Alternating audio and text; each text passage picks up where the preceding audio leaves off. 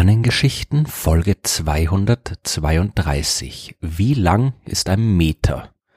Wie lang ist ein Meter? Nun, genau einen Meter lang. Was sonst? Der Meter ist ja nicht umsonst als die fundamentale Einheit der Länge definiert.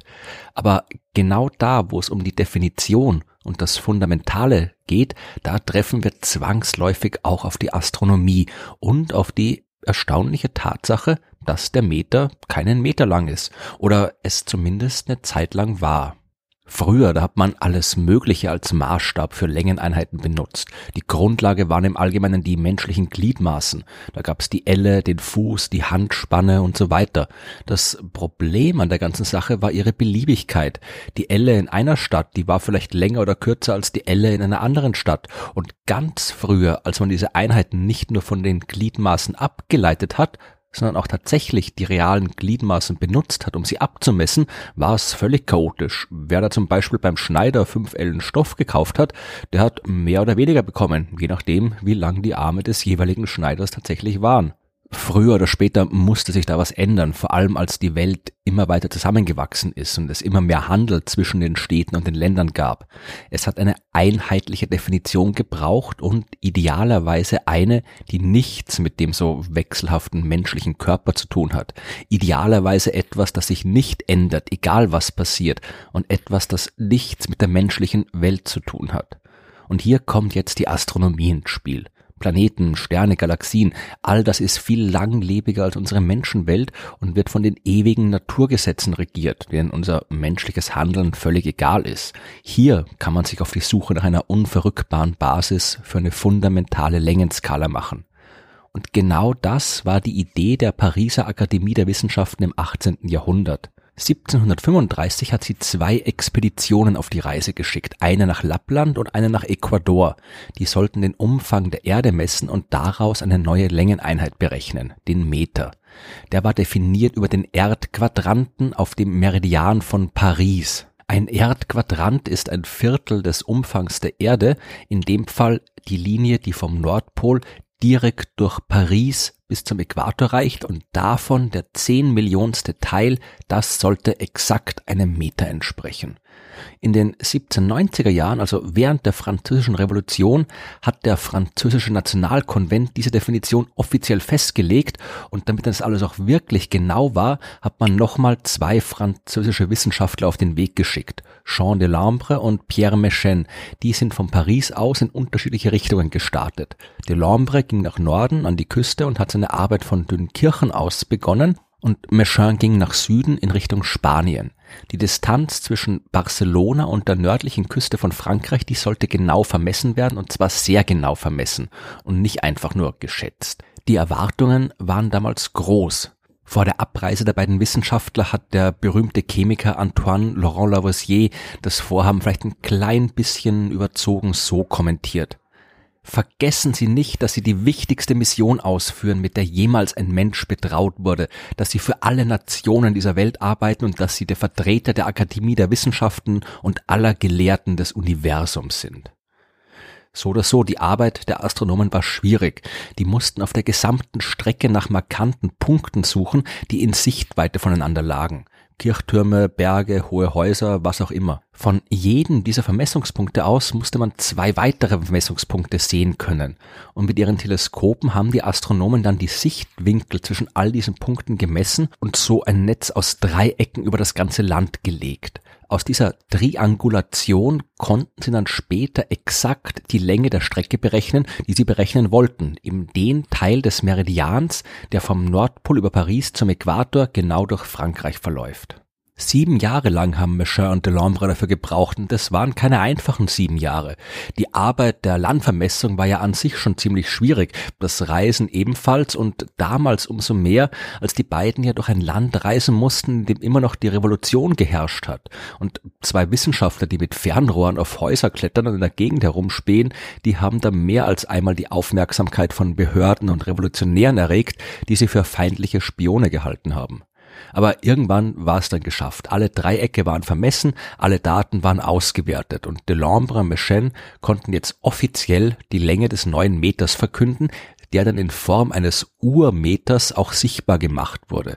Das war ein Platinstab mit exakt den Abmessungen, die aus den Berechnungen der Astronomen gefolgt sind und der wurde erstellt und als offizieller Prototyp und als Grundlage für die Längenmessung in Paris aufbewahrt. Soweit so gut, da gab es nur ein Problem an der ganzen Sache, der Meter war zu kurz. Wenn laut offizieller Definition ein Meter der zehn Millionste Teil des Meridianbogens vom Nordpol über Paris bis zum Äquator entsprechen soll, dann muss dieser Meridianbogen natürlich auch exakt 10.000 Kilometer lang sein. Eine genauere Messung im 19. Jahrhundert hat allerdings gezeigt, dass diese Strecke 10.000 und 1,966 Kilometer lang ist, was nichts anderes bedeutet, als dass der Meter, den Delambre und Mechem bestimmt hatten, um 0,2 Millimeter zu kurz ist. Was war passiert? Pierre Méchain war im Jahr 1793 in Barcelona. Der war schon länger dort, als er eigentlich wollte, denn während der Vermessungsmission ist Krieg zwischen Spanien und Frankreich ausgebrochen und er konnte nicht weiterreisen. Die Zeit hat er genutzt, um alle Daten nochmal durchzugehen, Messungen zu verbessern und neu auszuwerten. Doppelt hält besser, hat er sich gedacht, und war dann schockiert, als er festgestellt hat, dass die Resultate bei der zweiten Berechnung nicht mit denen übereingestimmt haben, die er beim ersten Mal erhalten hat. Und dann musste er Spanien verlassen und konnte nicht mehr zurückkehren und konnte auch nicht herausfinden, wo jetzt genau der Fehler steckt. Das war eine blöde Situation und Mechin hat sich entschlossen, die Sache zu verheimlichen und sich geweigert, nach Paris zurückzukehren. Das fand man dort nicht so toll, denn immerhin wollte man die Sache mit dem Meter endlich zu Ende bringen. 1798 konnte er dann schließlich doch noch überredet werden, seine Daten in Paris abzuliefern, und das hat er getan, aber hat nur seine Ergebnisse herausgegeben und die den Berechnungen zugrunde liegenden Messungen zurückgehalten. Erst nach seinem Tod im Jahr 1804 konnte sein Kollege Jean de Lombre die Aufzeichnungen von Mechin einsehen und hat festgestellt, dass hier irgendwas nicht stimmt. Und auch er war sich nicht sicher, ob er die Sache öffentlich machen sollte oder nicht hat es dann aber doch getan und das war gut. Nicht nur, weil so ein Fehler in den Fundamenten der Längenmessung sichtbar gemacht wurde, sondern auch, weil man jetzt die Ursache dafür erkennen konnte. Unsere Erde ist keine perfekte Kugel. Das wussten die Wissenschaftler natürlich auch schon zur Zeit von Mechin Delambre. Die Erde ist abgeplattet, das heißt der Umfang der Erde ist ein klein wenig größer, wenn man ihn entlang des Äquators misst, als wenn man ihn über die beiden Pole entlang misst. Was man aber doch nicht wusste, war, wie unförmig die Erde eigentlich war. Man hat gedacht, es wäre im Prinzip egal, welchen Meridian man vermisst. Den, der vom Pol durch Paris zum Äquator führt oder einen anderen, der zum Beispiel durch Moskau, Tokio oder sonst irgendwo durchführen konnte.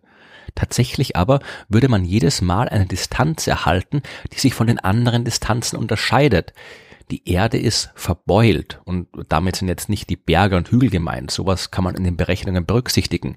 Die Erde ist weder eine Kugel noch ein abgeflachtes ovales Ellipsoid. Die Erde hat eine ganz spezielle Form, wie ich in Folge 146 der Stellengeschichten erzählt habe. Und die geophysikalischen Vorgänge in ihrem Inneren erzeugen Abweichungen, die es unmöglich machen, sie exakt durch irgendein regelmäßiges Objekt zu beschreiben. Das war eine interessante wissenschaftliche Entdeckung, aber an der Definition des Meters hat man jetzt dann trotzdem nichts mehr geändert und so war er tatsächlich kürzer, als er es laut Definition sein sollte. Zumindest bis man die Definition dann irgendwann geändert hatte.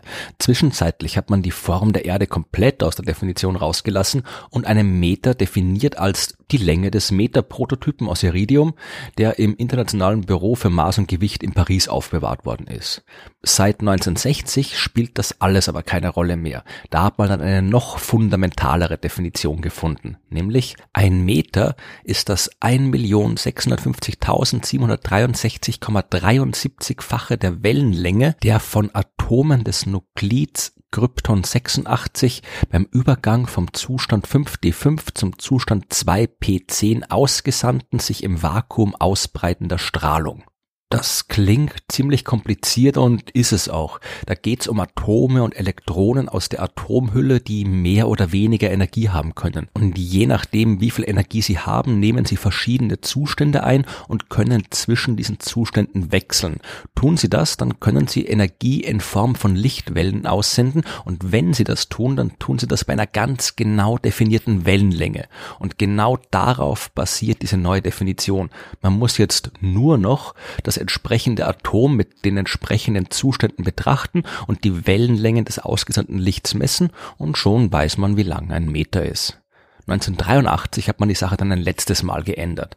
Es hat die Wissenschaftler gestört, dass sich mit jeder neuen Definition des Meters auch der Wert von wichtigen Naturkonstanten, wie zum Beispiel der Lichtgeschwindigkeit, geändert hat. Die Lichtgeschwindigkeit wird ja in Metern pro Sekunde gemessen. Und wenn man die Definition von Meter oder Sekunde ändert, ändert man natürlich auch den Zahlenwert der Messungen. Das heißt, man hat beschlossen, die Sache umzudrehen. Jetzt hat man den Wert der Lichtgeschwindigkeit definiert und die Länge des Meters ist zu etwas geworden, was dann aus einer konkreten Messung abgeleitet wird.